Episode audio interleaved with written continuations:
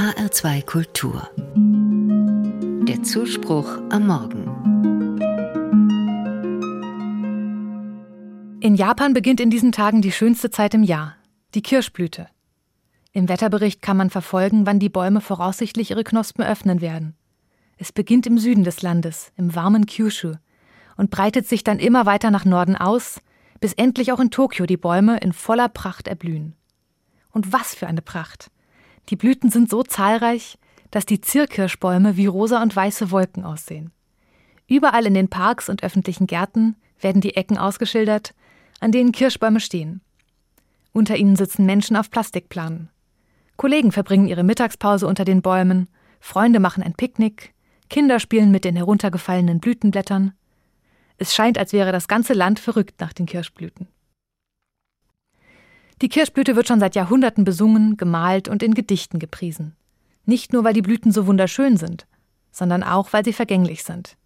Ein Regen, ein Nachtfrost reicht aus und sie sind zerstört. Und selbst wenn das Wetter hält, so ist die Pracht innerhalb kurzer Zeit vorbei. Aber gerade das macht sie so besonders. Die Kirschblüte wird so zum Symbol für die Schönheit der Vergänglichkeit.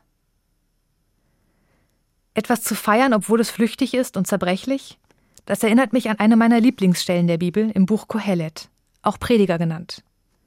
Dort stellt Kohelet fest, das Leben ist flüchtig, ein Haschen nach Wind.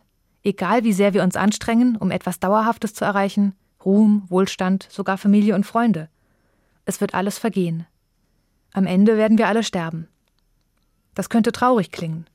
Wenn nichts von Dauer ist, ist dann nicht auch alles egal? Aber Kohelet zieht einen anderen Schluss. Wenn sowieso alles vergänglich ist, dann lasst uns den Moment genießen, essen und trinken und fröhlich sein. Dann können wir uns an der flüchtigen Schönheit erfreuen, die wir um uns herum entdecken. Ob das die Pracht der Kirschbäume ist, ein Park voller Narzissen oder ein besonders farbenfroher Sonnenuntergang. Ja, Vergänglichkeit ist auch traurig, kann einem sogar Angst machen.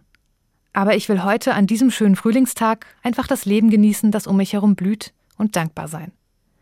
Denn wie Kohelet sagt, es ist gut und fein, wenn ein Mensch isst und trinkt und fröhlich ist bei allem, was er tut.